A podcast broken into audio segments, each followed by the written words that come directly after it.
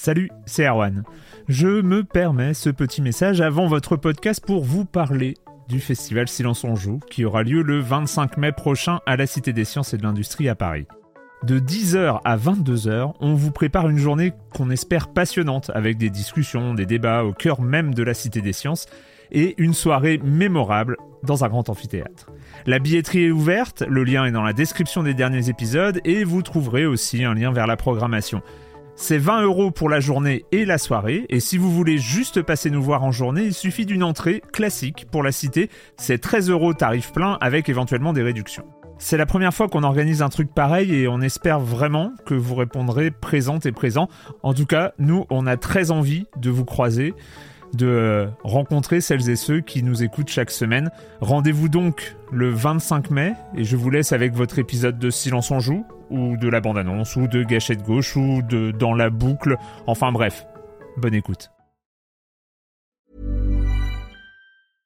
I'm Sandra, and I'm just the professional your small business was looking for. But you didn't hire me because you didn't use LinkedIn jobs. LinkedIn has professionals you can't find anywhere else, including those who aren't actively looking for a new job but might be open to the perfect role, like me.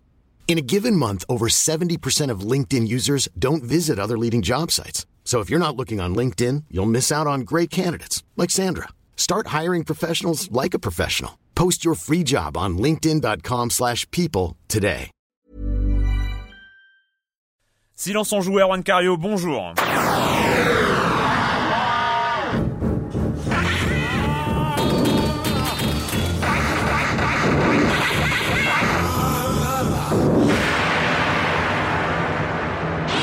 Aujourd'hui, on va parler Electronic Arts. On va parler de ce dont veut parler Patrick, d'ailleurs, parce que C'est une bonne idée, ça. Voilà, c'est une bonne idée. Le com des com comme chaque semaine, Battleforge, euh, donc un jeu de stratégie, de jeu de cartes, euh, ce genre de choses. Rhythm Paradise sur DS, Monsieur Fall et sa chronique jeu de société. Sherlock Holmes contre Jack l'éventreur, contre Dracula, contre Frankenstein. Euh, Non, c'est pas ça, j'ai un peu exagéré.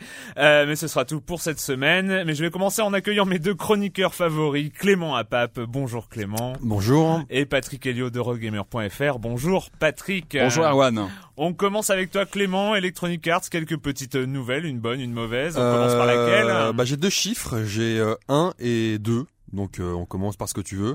On commence peut-être par 2. Euh, La bonne Euh, ouais, 2, c'est le nombre euh, de millions d'exemplaires de sport euh, que Electronic Arts a réussi, euh, a réussi à vendre.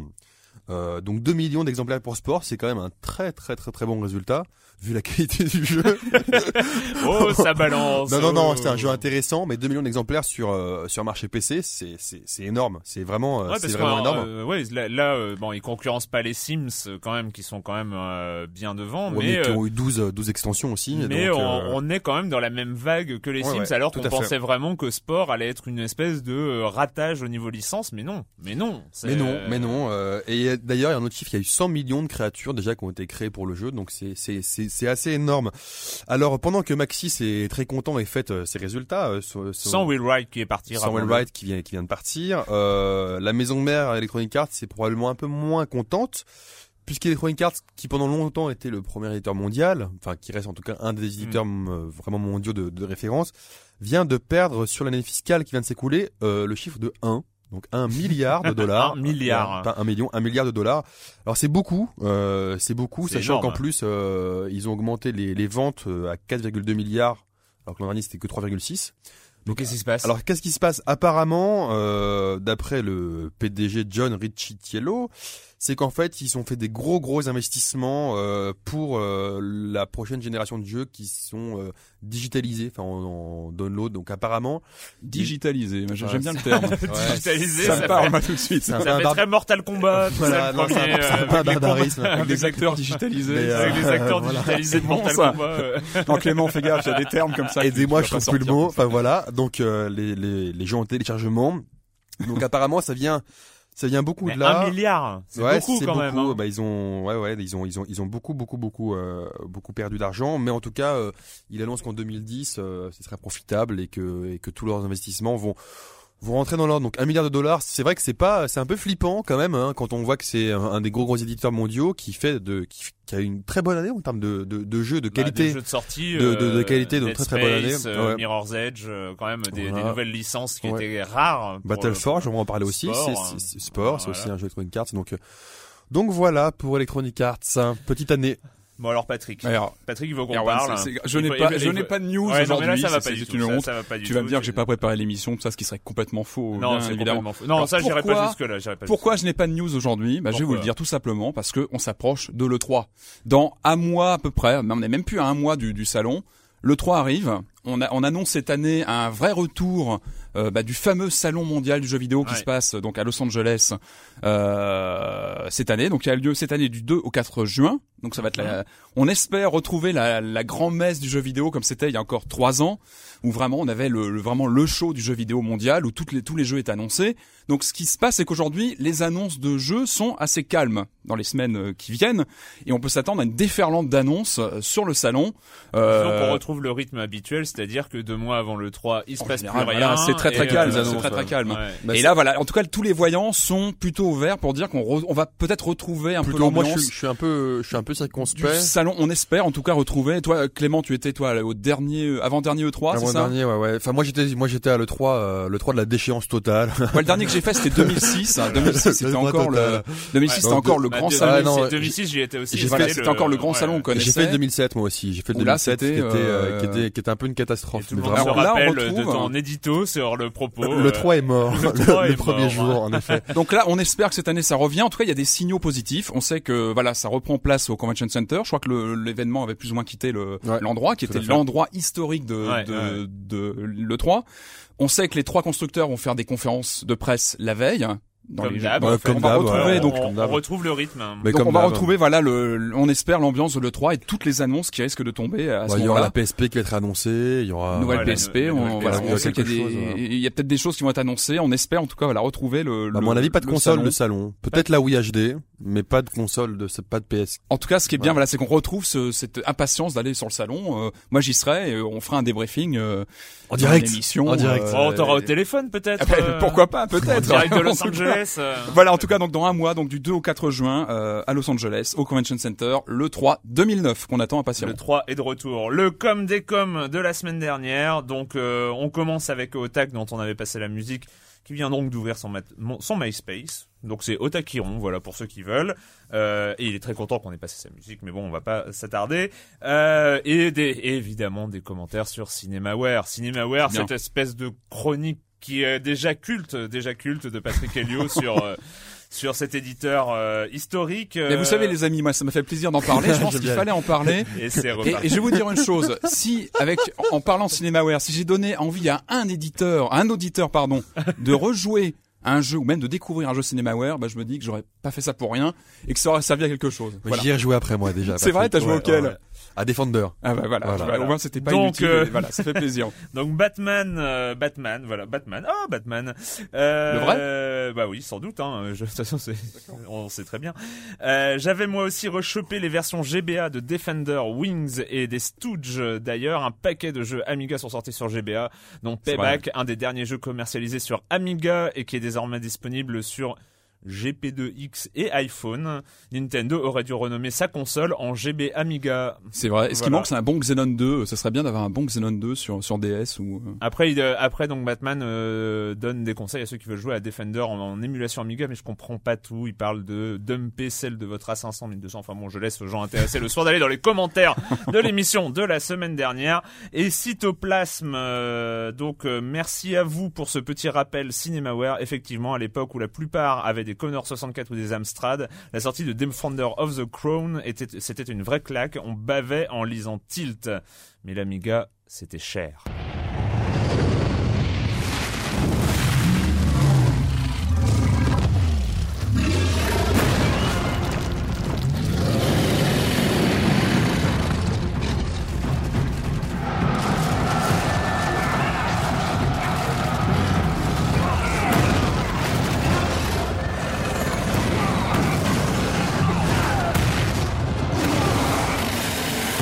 Battleforge d'Electronic Arts. Euh, Clément, un jeu de stratégie, un jeu de cartes façon Magic. Qu'est-ce que c'est au juste C'est un jeu un peu bâtard. Euh, alors c'est vrai que déjà on sait, on en- cette année 2009 pour l'instant est très très riche en jeux de stratégie de qualité. Oui, c'est, ça doit être le troisième ou le quatrième déjà. ouais, euh, on a dû parler de Dawn of War 2, de Empire Total War, euh, il y a Demigod aussi dans un genre un peu Ouais. différent, et là Battleforge.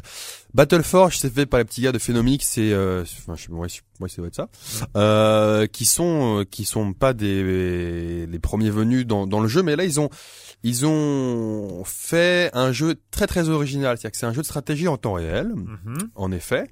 Mais quand on se connecte, déjà, ça ressemble à un MMO. C'est-à-dire qu'il y a un serveur central. Il faut absolument avoir une connexion Internet pour y jouer. On va comprendre pourquoi. Quand on se joue, ça ressemble vraiment à un MMO quand on se connecte, euh, les mises à jour, blablabla. Et quand on arrive, en fait, la campagne solo n'est pas une vraie campagne solo.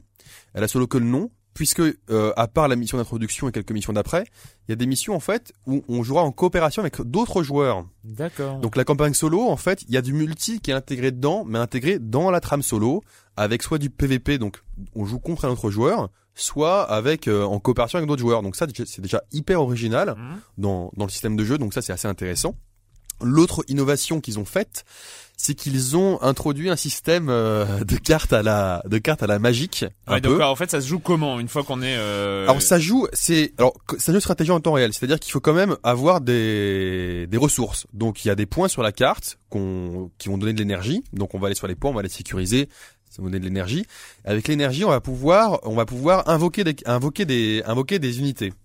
Et, euh, Et ces l'invocation, c'est euh, des c'est cartes. des façon- cartes, c'est des cartes qu'on a fait, dans, avec un deck, euh, avec un deck de, de, de 20 cartes en fait. Et ce qui est hyper original, c'est qu'on peut les, tant qu'on a de l'énergie, on peut continuer à les invoquer. Les cartes les plus puissantes, faut avoir contrôlé plusieurs orbes sur la carte. Donc c'est assez, c'est assez stratégique, c'est hyper euh, original parce qu'on voit pas du tout les, on, on sait pas du tout de quelle, euh, de quelles unités va être composée la- l'armée ennemie. Oui, En fait, ça, oui, oui, Donc c'est ça qui est hyper original aussi, c'est que d'habitude quand on joue à n'importe quel STR, on sait en gros ce qu'on va avoir en face quand on connaît la race ou Mm. l'ennemi en face quoi. Là, on sait pas du tout parce qu'il y a quand même quatre types de cartes. Voilà, C'est en fonction des éléments. euh, ça comme, fonctionne des euh, éléments, il y a le feu, la truc, nature, euh, l'ombre, voilà, euh, c'est assez, c'est assez classique. Artistiquement, c'est hyper réussi, euh, c'est nerveux, c'est fun, c'est euh, c'est vraiment spectaculaire. Le vrai problème qu'il y a, c'est qu'effectivement, bon, euh, en fin de jeu, parce que c'est quand même hyper bourrin en fin de Mm. jeu, ça, on part un peu de tactique. Et le problème aussi, c'est que euh, peut-être c'est peut-être Electronic Arts cherchant de l'argent pour pour combler sa perte de 1 milliard de dollars, en fait, euh, il y a des nouvelles cartes qui sortent, hein, mais il faut les acheter euh, contre de l'argent sonnant et trébuchant. Donc c'est des. Alors le jeu, il est à combien déjà à la hein. base hein le jeu sur PC, il doit être. Je l'ai, je l'ai dû payer 40 euros à la Fnac. Donc euh, voilà, c'est, c'est prix, prix classique. On peut Ouais. peut-être trouver moins cher. 40 euros, ça va. Alors attention, on, on peut s'amuser avec 40 euros. Moi, je me suis vraiment Il y a amusé. combien de cartes euh, dans le Oh, il y en a un paquet. En fait, on les débloque aussi. euh, on les débloque euh, au fur et à mesure qu'on joue à la campagne Mhm. solo. Mais on va dire que les cartes les plus avancées, les plus puissantes, c'est un peu à la magique. Soit on les échange, soit on les achète. Et, euh, et là, ça devient. Là, ça me gêne un peu. Euh, ça me gêne un peu Mhm. euh, dans le concept. Même si je le répète, hein, c'est pas pour autant qu'il faut pas laisser donner sa chance euh, à ce jeu, puisque avec euh, les decks de base, on peut vraiment s'amuser. Et, et Mais ce- c'est euh, c'est combien une carte? C'est très, c'est, très, c'est très variable. On va dire que euh, dans le mag, dans le commerce, il y a pour euh, 15 euros ou 20 euros un bloc de, de points qui donne accès à un achat de cartes. On va dire que, allez pour 60 euros, donc moins moins cher qu'un jeu console, on a déjà un booster pack euh, assez euh, assez sympa.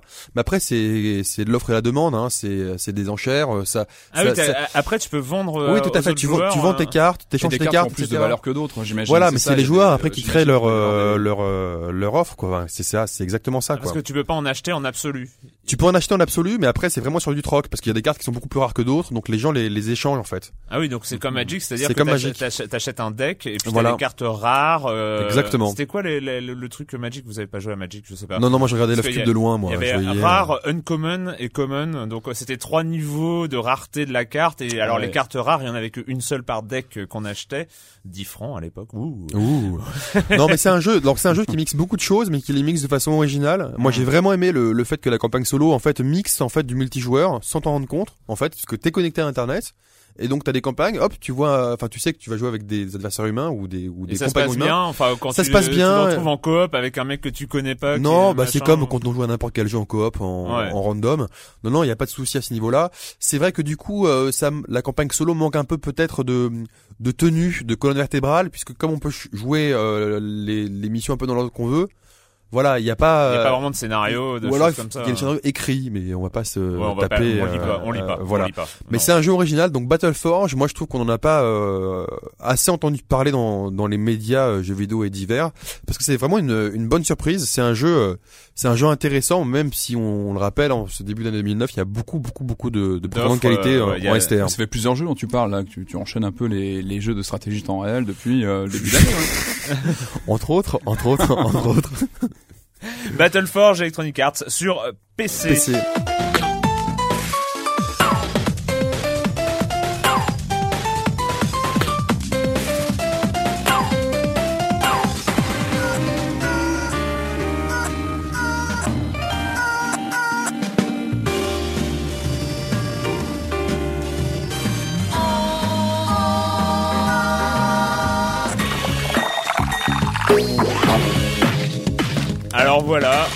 Rhythm Paradise sur euh, la Nintendo DS. Euh, je dois avouer que ce jeu, j'ai failli passer à côté.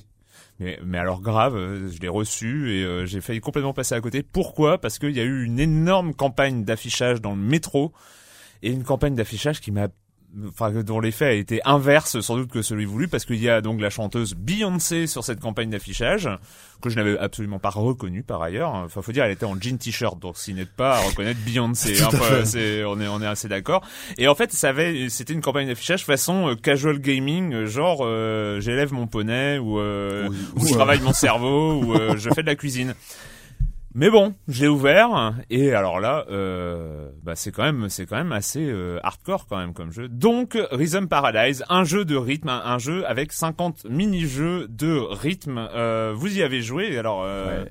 On peut, on peut peut-être préciser comme ça d'entrée que c'est un jeu qui a été euh, conçu par une partie des développeurs de WarioWare. ça Et se voit. On retrouve, on retrouve et voilà, moi j'aime euh, beaucoup cette série et c'est vrai qu'on retrouve vraiment dans, dans ce titre l'aspect euh, mini-game, mini-jeu qui s'enchaîne. Il y a une cinquantaine d'épreuves Mm. avec un style graphique très épuré et très efficace. Et ça, je trouve qu'on le retrouve vraiment dans, dans le jeu. On Ça, vraiment ça la, se voit. c'est la signature euh, Wario- WarioWare euh, immédiatement. c'est d'ailleurs ce qui m'a fait continuer parce qu'en fait euh, dès le dès le deuxième jeu on retrouve cette signature euh, cette signature là et puis je me suis dit ah bah tiens c'est pas du casual euh, un Il y a peu un vrai challenge. ouais, Mais ouais. les, les joueurs facile, occasionnels peuvent quand même s'y s'y s'y Ah adonner. bien sûr, c'est un, pur jeu de rythme. Alors voilà, vu que ça, je l'ai fait la dernière fois et je m'amuse beaucoup à, à- à jouer, donc euh, j'ai donc amené ma DS avec Rhythm Paradise dessus. Donc euh, donc toi Clément tu l'as essayé aussi, mais à l'époque où il était sorti en version japonaise. En G- euh, oui, oui, et puis aussi euh, à Gamecult, il y a- on l'a reçu en GBA parce qu'on on rappelle c'est un remake d'une version GBA qui est sortie il y a deux ans qui s'appelait Rhythm euh, Tengoku, voilà, Ouais. et qui se jouait au bouton. Et là, ça se joue euh, tout au stylet. Voilà, une cinquantaine de mini-jeux, pas mal de choses à débloquer, c'est-à-dire on, on peut réussir un mini-jeu version de base, on peut l'avoir une médaille, et puis après on peut débloquer le parfait, donc euh, sans aucune faute, et là euh, en mode avancé il faut Voilà, c'est ce qui quoi. fait, c'est ce qui fait que le jeu est accessible à la fois aux, aux casual, enfin aux- gens qui veulent qui veulent vraiment juste découvrir le, le concept, Alors- qu'aux, personnes qui cherchent vraiment le, le parfait. Le truc, c'est qu'il est pas facile à jouer dans le métro. J'ai essayé d'y jouer euh, Alors, dans il faut un transports en casque. commun. Ouais, il C'est faut un casque et un métro qui ne tremble pas, donc euh, bon courage. C'est d'ailleurs ce qui, moi, ce que je trouve vraiment étonnant dans son jeu, c'est que plus on avance et plus on se rend compte qu'on ne joue même plus avec les images, mais avec le son. Et ça vient tout doucement. Moi, je l'ai vu tout doucement. Au début, bah, je jouais bêtement en regardant les, les, les pictos du, du- des mini-jeux. Et au bout d'un moment, plus on avance, et on oublie les images. On se concentre vraiment sur le son. Et c'est là qu'on voit vraiment qu'on est entré dans le, dans le concept, euh, Non, je suis en train de. Donc là, c'est le deuxième Oui. jeu qui s'appelle euh, La Chorale. hein. Qui n'est pas facile, hein. euh. Bah, tu déconnes. Ah, bah, j'ai peu euh, morflé sur celui-là. Alors, donc là en fait, quand j'appuie, le, le joueur se tait, et quand je relève le stylet, et, euh, il crie, et quand je glisse le stylet, il hurle. Et rien que ça, je crois que c'est une appréhension complètement nouvelle de, bah, du, du stylet de la console. Pour moi, c'est la première fois qu'on a une action, qu'on qu'on amène une action en lâchant le le- l'impact. Donc du le troisième son, c'est moi, hein, parce que je suis tellement bon qu'on va croire que c'est le jeu, mais euh, voilà. Là, c'est le jeu. Hop, et là, c'est moi. Voilà. Et donc là, je viens de jeter le, la- le stylet, comme ça, euh, il se met à hurler.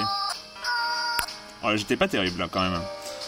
Et donc là, c'est le deuxième jeu et on, on commence à déjà voir l'ambiance. Alors là, vous voyez pas l'image, mais les graphismes sont très, pardon, sont très, Très sympa. ouais. très sympas. Très sympa. Il y a un petit côté Parapaz du rappeur, je sais pas si vous vous rappelez de Ah ouais, Parapaz du rappeur grave, sur euh, grave, PlayStation. Qu'est-ce que c'était bon ça. Et il y a un petit, il y a, un- il y a un petit côté euh, référentiel, je trouve, Ah, à Parapaz. Je vais essayer d'avoir une médaille. Hein. Oh, c'était pas terrible. Aïe Euh, Voilà, bon là c'est c'est un peu dur en, en- en direct live, hein, donc. Euh... Pardon. Et donc euh, voilà. C'est ça que c'est Non, à, la- fois, à la fois un jeu simple d'accès, on comprend très vite ce qu'on doit faire, mais qui demande une certaine maîtrise. euh, voilà, il faut. Et donc faut euh, s'accrocher. 50 mini-jeux, et j'aime mieux vous dire, là je suis depuis euh, 4-5 jours. Euh... Voilà, j'y suis depuis 4-5 jours et c'est euh, c'est vraiment, j'y suis pas au bout, hein, j'en suis à, la- à peine à la moitié en fait. hein. Non, c'est un jeu vraiment original et pas- pour- c'est effectivement c'est un jeu euh, duquel on peut passer euh, facilement à côté. Ouais. Ouais. Et, euh, et je remercie Silence on joue euh, d'avoir décidé d'en parler. Bon, quelle harmonie Ah non, Il y a- il y a ouais, pas de j'ai- mode- j'ai- alors j'ai pas de médaille. Il n'y a hein. pas de mode multijoueur, je crois pas. Non, il y a pas de a pu mode. être sympa d'avoir des modes comme ça. euh, Il n'y a en pas de mode coopération, multijoueur. Euh, Il n'y a pas de mode multijoueur, mais les, enfin, franchement, on s'amuse. Le côté euh, challenge, et c'est ça, c'est les niveaux de challenge, les trucs à débloquer. Je ferme ma console. Alors les, euh, à chaque fois, il y a des petites musiques, des choses comme ça, assez, qui rentrent vraiment dans la tête. Euh, c'est, ça se fait par série de cinq jeux, et à la fin, il y a un remix, donc euh, une espèce de nouveau jeu avec des, euh, où on passe d'un jeu à l'autre. Il y a d'un des cinq jeux précédents à l'autre, et c'est. euh, Mais je sais pas si en termes de durée de vie, euh, si on cherche pas le, le parfait, je sais pas si c'est si long que ça quoi. Bah déjà, déjà. Moi j'ai à peine commencé euh, mais Non, mais déjà débloquer, assez ardu quand même, hein. débloquer les 50 jeux. Moi, j'aime mieux te dire, je suis alors euh, pour euh, information, je suis donc au fantôme qui joue de la guitare électrique parce que donc ça, c'est ça va être le 27e euh, de mémoire ou le 28e et euh, et c'est super chaud quoi. Ça fait deux jours que je suis dessus et j'arrive toujours pas à débloquer, ne serait-ce qu'à voir la, la réussite de base. Alors ça se trouve, je suis un petit peu nul. Hein, ça, je, Bon, je- c'est- euh, non, loin mais, de nous euh, euh, c'est mais donc possible, voilà, euh, franchement, Rhythm Paradise, super surprise, contrairement à Marche avec moi, donc on ne va pas y revenir, mais donc euh, c'était euh, ce dont j'avais euh, parlé la semaine dernière. Non, non, Rhythm Paradise, malgré la pub Beyoncé, ne vous laissez pas euh, aveugler par, euh, je pense, cette idée marketing qui a été de dire on va faire comme si c'était un jeu de poney et euh, ça va vendre par camion.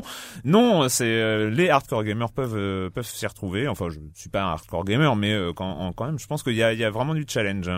Voilà, Rhythm Paradise sur Nintendo DS. Euh, ben on va retrouver, comme chaque semaine, Monsieur Fall euh, de TrickTrack.net et sa chronique jeux de société. Bonjour, Monsieur Fall. Bonjour mon cher Erwan, si je vous dis trader, immédiatement vous me répondez Oh non monsieur Fall, pas la crise, on en parle partout, à la télé, dans les journaux s'il vous plaît. On est là pour passer du bon temps et du loisir en parlant de jeux, évitons les sujets hype du moment qui fâchent. Et je vous réponds mon cher Erwan, pas du tout, Trader est le nom d'un jeu de société qui vient d'arriver là tout de suite sur les étals. Un jeu édité par Cocktail Game, le spécialiste des petits jeux sympas en boîte métal et Trader est un petit jeu sympa. Si, si, mon cher Erwan, je vous assure, euh, sympa. Bon, quand on voit la boîte, que personnellement je trouve extrêmement laide, on pourrait avoir des doutes, je vous l'accorde. Mais dès qu'on ouvre la boîte de Trader, que l'on voit le matériel qu'elle contient, puisqu'il ne s'agit que de cartes, et la longueur des règles, qui est très très courte, on se dit qu'on est face à un jeu facile à appréhender. Et on a raison, car le jeu est facile à appréhender. Bon, pour être honnête avec vous, mon cher Erwan, le thème est plutôt plaqué sur une mécanique, mécanique excellente, car Klaus Palech et Hornsteiner Rosner ont produit un jeu simple d'une efficacité redoutable. À votre tour, vous avez le choix entre deux actions, soit vous achetez une carte à la valeur indiquée sur la dite carte, soit vous vendez deux cartes de la même famille en multipliant leur valeur entre elles. Simple simple et efficace. Bon, il y a quelques petites subtilités, vous les verrez en lisant les règles et en commençant à jouer. Le truc qu'il faut savoir, c'est que c'est un jeu au départ prévu simplement pour deux joueurs, mais que l'éditeur français a non seulement refait les graphismes, mais en plus rajouté une règle pour trois et une règle pour quatre. Et je dois vous avouer que la règle pour quatre est particulièrement maligne et extrêmement intéressante. On ne s'en lasse pas. Voilà, mon cher Erwan, c'était Trader de Klaus Palech et Hornsteiner Rosner, édité par Cocktail Game dans une petite boîte métal que vous allez trouver aux alentours de 15 euros pour des parties de 15 minutes à partir de 10 ans. À la semaine prochaine, mon cher Erwan. À la semaine prochaine, Monsieur Fall, trader. Euh, J'attends la variante Jérôme Kerviel. Hein, euh, ça devrait le faire. Édition spéciale. Monsieur- édition spéciale. Monsieur Fall de TrickTrack.net. À la semaine prochaine. The murderer was filled with an incredible savagery. So, you little jackanapes, you want to ride on the big whirly? Our killer lives in this area. We are lost, Holmes. Out of the question, Watson. This massacre has gone on long enough. You in a rush, my pretty? Come. Sherlock Holmes contre Jack l'Éventreur. J'adore cet accent anglais. Holmes, Watson. Alors, Patrick. Oui. Alors donc Sherlock Holmes euh, contre Jack l'Éventreur, c'est le bah, c'est le nouveau euh, jeu d'aventure point and click de Frogwares qui a déjà développé bah, les anciens euh, les anciens jeux chez Sherlock Holmes. Ah, maintenant c'est une série qui a déjà quelques années. Alors en général c'est toujours intéressant de brasser deux univers. Hein. On a eu plein d'exemples. Hein. Jason Marvel- contre Freddy, Marvel les, Capcom. les Charlots contre Dracula. Voilà c'est toujours intéressant. Tu l'as de- sorti, tu l'as sorti, Voilà, bravo, bravo, les Charlots contre Voilà, Dracula. c'était, c'est, c'est, c'est dit, c'est fait. Donc voilà, c'était, c'est toujours intéressant de brasser deux univers aussi euh, charismatiques que, que ces deux-là. Et donc là, on se retrouve donc euh, dans ce jeu d'aventure, on incarne donc Sherlock Holmes et Watson, évidemment, et on part euh, à la recherche de Jack l'Éventreur, puisqu'on va, on va suivre les, les différents, euh, les Meurtres. différents meurtres. On va enquêter sur, euh, sur, sur l'affaire de Jack l'Éventreur. Donc pas de dépaysement fondamentalement. On retrouve euh, grosso modo l'univers euh, des, des anciens jeux Sherlock Holmes. Il y en a déjà eu euh, pas mal. Hein. Je crois que les premiers datent de 2002 ou euh, les derniers en date, je crois que c'était contre Arsène Lupin. On avait déjà un, cro- Mm. un crossover et euh, la nuit des sacrifiés qui donnait plutôt une thématique, une thématique à la Lovecraft. Donc là vraiment, on a une thématique plutôt intéressante, vraiment scotchante, parce qu'il y a vraiment un, un souci de bah, de- de- d'être proche bah, des, des faits autour de Jack l'Éventreur. On sent qu'il y a vraiment, il y a pas mal de, de, de recherches qui ont été faites, été faites. Et ça reste du point and Alors, click on est exactement, comme tu dis, vraiment dans le classique, dans le point and click, euh, un peu à l'ancienne entre guillemets, mais qui fonctionne très bien. Moi, Enfin, Euh, moi personnellement, Tu peux c'est un enlever genre, les guillemets en même temps. Hein, c'est un genre de jeu bah, que à j'aime beaucoup. En revanche, le jeu apporte aussi son des nouveautés comme le, le passage en vue subjective, c'est-à-dire qu'avec la touche R, hop, on passe. Ouais, ouais, on incarne en pas- vue subjective son hyper personnage. nouveau non plus quoi. C'est déjà arrivé dans. C'est déjà arrivé, de- mais moi je trouve que ça fonctionne quoi. plutôt bien. J'étais Ouais. un peu sceptique euh, par rapport au principe, mais ça fonctionne bien. Et tu trouves Euh, facilement les, alors- les indices qui à l'écran, euh, ils clignotent un moment, enfin un truc Alors en fait, où, tu- euh, en, en frappant la touche espace, on a sur l'écran tout s'affiche. On a la- le, comment dire, Ouais. les différentes actions contextuelles sont affichées, ce qui nous permet bah, de savoir un petit peu et de pas passer son temps à cliquer comme on faisait il y a quelques c'est années. c'est le problème, un- c'est le problème un de point and click. Il y a toujours un moment où normalement quand on est vraiment bloqué, on, on, on est bloqué quoi. Donc Ouais, en tout c'est cas, on n'a d'aller pas sur le net, la euh, petite vis qui est en ouais. bas du meuble, euh, Ouais, voilà. euh, au coin de la pièce, machin. En tout cas, moi je trouve que ce passage en vue subjective, moi je ferai pas le jeu en- entièrement, on peut le faire hein, en vue subjective parce que je trouve que c'est pas adéquat et on manque pas mal de choses. Je trouve que c'est plutôt une vision complémentaire, c'est-à-dire qu'on peut être devant euh, une énigme ou un endroit et puis se dire tiens, je passe en vue subjective, j'aurai une meilleure vision de l'environnement. Donc ça c'est voilà, c'est plutôt un, un, un moteur qui fonctionne bien. Graphiquement, le jeu est pas sensationnel du tout, il est plutôt euh, voilà, plutôt sombre, ouais. il est pas euh, il est pas top top. En revanche, l'ambiance est là. Et ça c'est plus important pour un jeu d'aventure. L'ambiance niveau musique, niveau. Il y a la son. musique, la, la version française est vraiment de bonne qualité, ça il faut le souligner, c'est Ouais, assez rare. Et là on a vraiment on une peut bonne passer en VF. VO ou pas? Parce que euh, Moi j'ai j'ai joué en VF, je sais pas si on peut le passer. C'est possible franchement, peut-être. hein. franchement, moi, ce que j'ai entendu, là, on a entendu donc la, la version la- originale. la- la les pas mal. les Ça- ça donne envie, bons ouais, vieux donne envie. accents anglais, euh, C'est londoniens. euh, Mais je me Mais pose- une bonne VF aujourd'hui, il faut le souligner. C'est Oui, rare c'est vrai, vrai, vraiment de bonne qualité. ça je me posais la question. VF. Moi, j'avais lu From Hell, euh, notamment sur Jack l'Éventreur. Tu sais, c'est cette bah, BD sûr, euh, assez magnifique dessus. Est-ce que ça suit ça ou ça suit, euh, euh, ça Alors, suit un truc un peu Il y a, il y a- il y a- on peut pas trop, euh, il faut pas trop déflorer l'intrigue Voilà, c'est voilà. ça, ça- c'est spoiler. quand même le cœur du jeu. Ouais. Donc, euh, ce qu'on peut dire, c'est que le jeu apporte aussi, euh, bah, euh, fait évoluer le, le- le concept de d'enquête et en fait met en, en place tout un système de, de, de déduction avec des tableaux, c'est-à-dire qu'on va faire des reconstitutions, par exemple, des meurtres. D'accord. On reconstitue vraiment qu'un moteur en 3D avec, euh, on va essayer de reconstituer vraiment ce qui s'est passé, etc. En faisant ça, on va récupérer des indices qu'on va cumuler avec d'autres euh, d'autres pièces euh, bah, trouvées sur les lieux du Donc crime. en fait, le, le gameplay d'énigme est assez bien pensé. et vraiment, il y a, voilà, exactement. ouais. Il y a tout un système comme ça de, de récupération de de- d'indices et de mise en place de déduction. Et on retrouve vraiment bah, la, la- la façon de penser de Sherlock Holmes. hein. Et euh, c'est c'est vraiment, enfin, je trouve que c'est vraiment un tu- système intéressant de de voir comment la la, la, la- la pensée s'achemine vers vers la solution. Et je trouve que c'est vraiment bien rendu. On a vraiment le la discus les discussions entre Sherlock Holmes et Watson qui sont vraiment bien. Donc c'est pas, faites, hein. c'est ce que tu dis quand même, ça ressemble pas à du point and click hyper classique, c'est-à-dire que Il y a des, y a- en tout cas, il y a des idées originales. on Voilà, doit pas des- euh, mélanger la courroie euh, de la moto avec euh, l'arrosoir pour quelques- ouvrir la porte du fond. Il y a quelques, il y a quelques utilisations d'objets évidemment à l'ancienne où on va cliquer, etc. Bah, je trouve que le début est un petit peu, un peu lent parce qu'on a des, Ouais. des fausses, comment dire, des fausses objectifs à remplir, aller rendre service à, Ah, à tel gardien de pension pour qu'il nous donne euh, un cahier qu'a perdu le policier du coin, qui va pouvoir nous. Bon, ça c'est un petit Ah, peu au début relou, un ça. peu lourdeau. Je sais pas Et pourquoi ça- il s'échine encore à faire des trucs Et ça, comme je trouve ça. que ça quoi. plombe un peu le, rythme au début et c'est dommage parce Ouais, que le ouais. jeu, il vaut le coup de s'at- s'attacher et de vraiment de se. Et ouais, il vaut vraiment le coup parce que j'avais entendu dire que les, enfin moi j'avais pas du tout joué au, dernier Sherlock, mais Hmm. il paraît que c'était pas non plus des, des, des, des grands titres quoi. hein. Bah, le- dernier était décevant. Ouais. Contre Arsène euh, Lupin était pas terrible. Et je trouve que celui-ci renoue vraiment avec euh, bah, l'ambiance. euh, on a vraiment une ambiance un peu à la Hammer avec des décors un petit peu voilà. euh, oh là un peu là, un peu à la Hammer. On imagine bien Peter Cushing dans le rôle de Sherlock Holmes. Dans, enfin voilà, en tout cas, voilà, en tout cas il y a un respect voilà de de de, bah, de l'ambiance euh, et ça c'est le primordial. Je pense que c'est le plus important. Et on retrouve vraiment le système de pensée de Sherlock Holmes, de déduction, etc. Et ça pour moi c'est le plus important. Donc voilà, c'est c'est un jeu qui n'est pas du tout dénué de, de défauts. Hein. Graphiquement il n'est pas up to date et il est un petit peu à la ramasse sur certains points, mais l'ambiance est là et c'est vraiment scotchant. En tout cas, le scénario fait que bah on le lâche pas quoi. Il est, euh, il est vraiment scotchant. Voilà. Donc, D'accord. je, je vous- C'est c'est étonnant, ça, me donne presque envie de me remettre au point and click. Eh ben, moi aussi, moi aussi. euh, Vous savez qu'on va avoir, on va avoir des, des, des semaines chargées parce que là je, je viens de recevoir Still Life 2 qui vient d'arriver. Ah, le premier Euh, était voilà. une déception. Bah, la Dieu. fin était décevante, mais là on va en apprendre Non, mais la plus. fin, donc, euh, c'est surtout cette voilà, espèce de les énigmes, les énigmes. La, la recette de cuisine. euh, la recette de la recette de cuisine, quoi. non mais la recette de cuisine avec le père, machin, enfin c'est, je m'en souviens encore, c'était, euh, ah, en tout cas, le, le euh, 2 arrive là, on, va- on en parlera certainement très oh, prochainement. ouais. Et on a Runaway 3 aussi qui arrive Ouais, euh, dans les dans les mois qui viennent. Le donc, euh, 2, voilà. le 2 était aussi. Il était euh, dur, le 2, hein, mais moi, ouais, j'ai- enfin, je- moi, ça, ça- a été clair. Le Genre. 2, le 2, j'ai fait deux heures de jeux normaux et Solus. Il était que très très dur. ah, non, mais j'en pouvais plus, quoi. Euh, voilà, donc, euh, bon, j'essaierai le 3. En tout cas, Sherlock Holmes, essayez. Si vous n'avez pas essayé les précédents titres, allez-y. Là, c'est vraiment peut-être le, le bon. C'est quoi, c'est euh, 30 euros euh, 40 30, euros 40, Ouais. 30, 30, 40, je crois, 40. 40 euros. En tout cas, voilà, c'est peut-être le, moyen- le moment d'essayer de se, de se plonger dans l'univers Sherlock Holmes. euh, et là, Sherlock Holmes euh, contre Jack l'Éventreur sur PC. Voilà, sur PC et peut-être 3060 en fin d'année.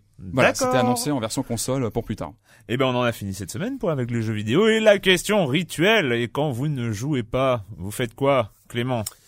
Euh, j'ai lu, j'ai lu un peu, euh, j'ai lu un peu. Le, le seul auteur que je me suis aperçu en parcourant ma bibliothèque, que le seul auteur que j'avais lu dans son intégralité, il me semble, c'est Bukowski. Et donc je me suis remis à, à le lire, voilà, avec euh, Chronique euh, de la folie ordinaire, Conte de la folie ordinaire, voilà, qui était le premier euh, bouquin que j'avais lu de lui. Et je conseille à tous ceux qui ne connaissent pas ou qui le connaissent que de nom à, à se plonger, nom, à ouais, se plonger. Bah écoute, je t'en prêterai avec grand grand plaisir. Euh, c'est les contes de la folie ordinaire. Enfin, il y a beaucoup de nouvelles. Il a fait Mhm. quelques bouquins de nouvelles et beaucoup de romans à tendance autobiographique. Et euh, c'est peut-être le seul auteur qui m'a fait aimer Los Angeles. Donc voilà. D'accord. Ah oui, bonne référence, hein, bonne Voilà. référence. Bukowski, Charles, Hank. Patrick. euh, D'accord. Bah, moi, j'essaie de reprendre un peu un rythme cinéma. Euh... euh, Voilà, régulier. Donc là, je suis allé voir oh, le dernier OSS 117, hein, Ah. que j'ai trouvé vraiment pas mal.